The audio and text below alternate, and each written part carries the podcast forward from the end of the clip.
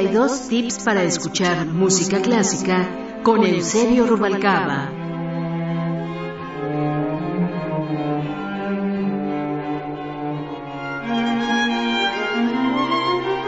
Tip número 42. El alma rusa.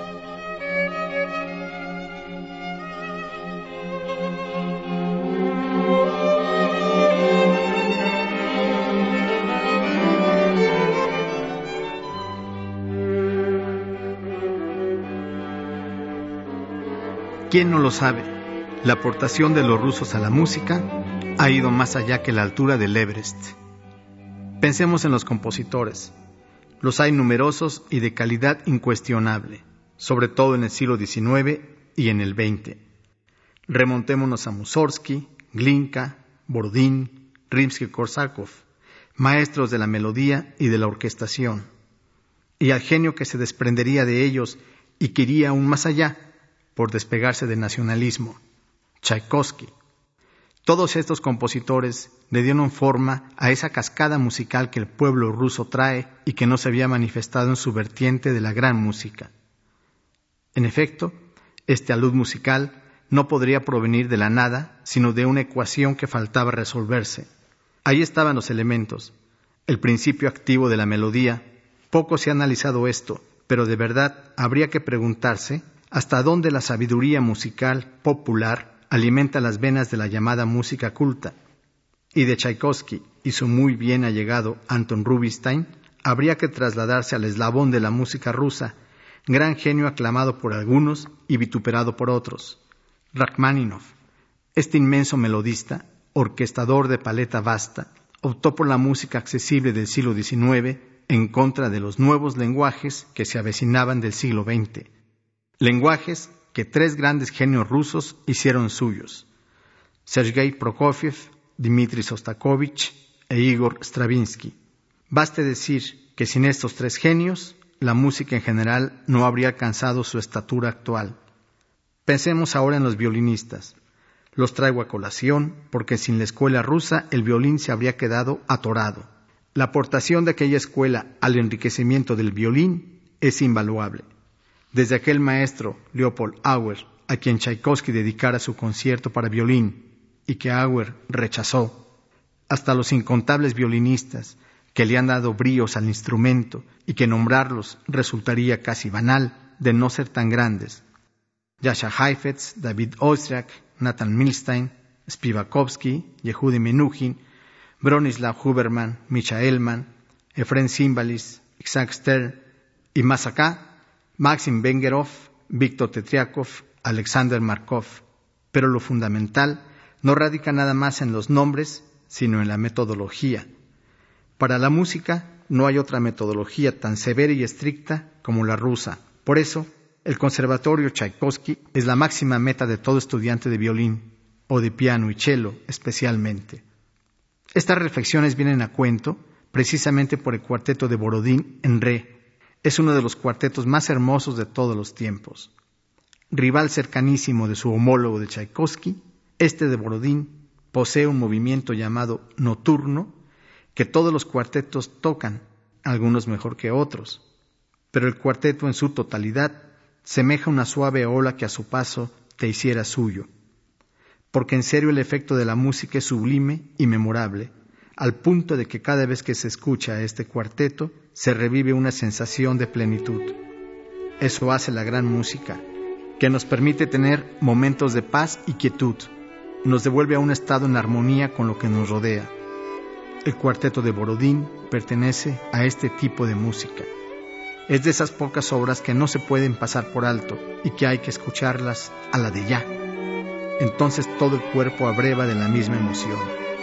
Un mismo pulso parece recorrer hasta los últimos recodos, como si nunca antes música alguna hubiese recorrido de modo semejante la urdimbre nerviosa. Cuando esta música permea nuestro ánimo, es el momento de afrontar la desgracia.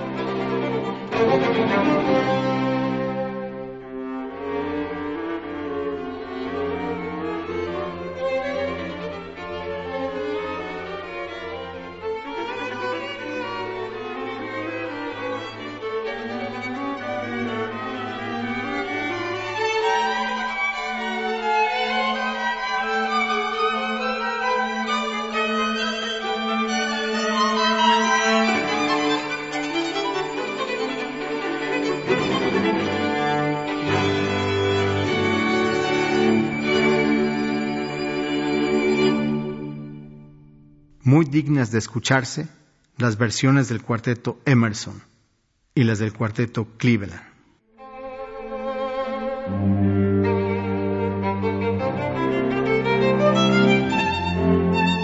52 tips para escuchar música clásica con Eusebio Rubalcaba.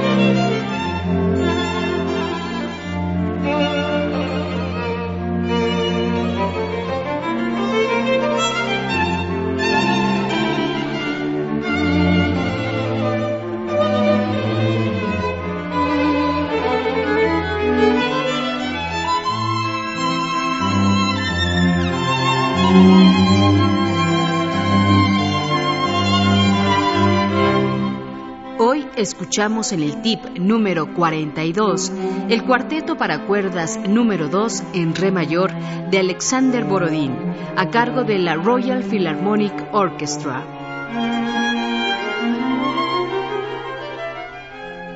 Equipo de producción, Angélica Cortés, Fructuoso López, Roberto Hernández y Pita Cortés.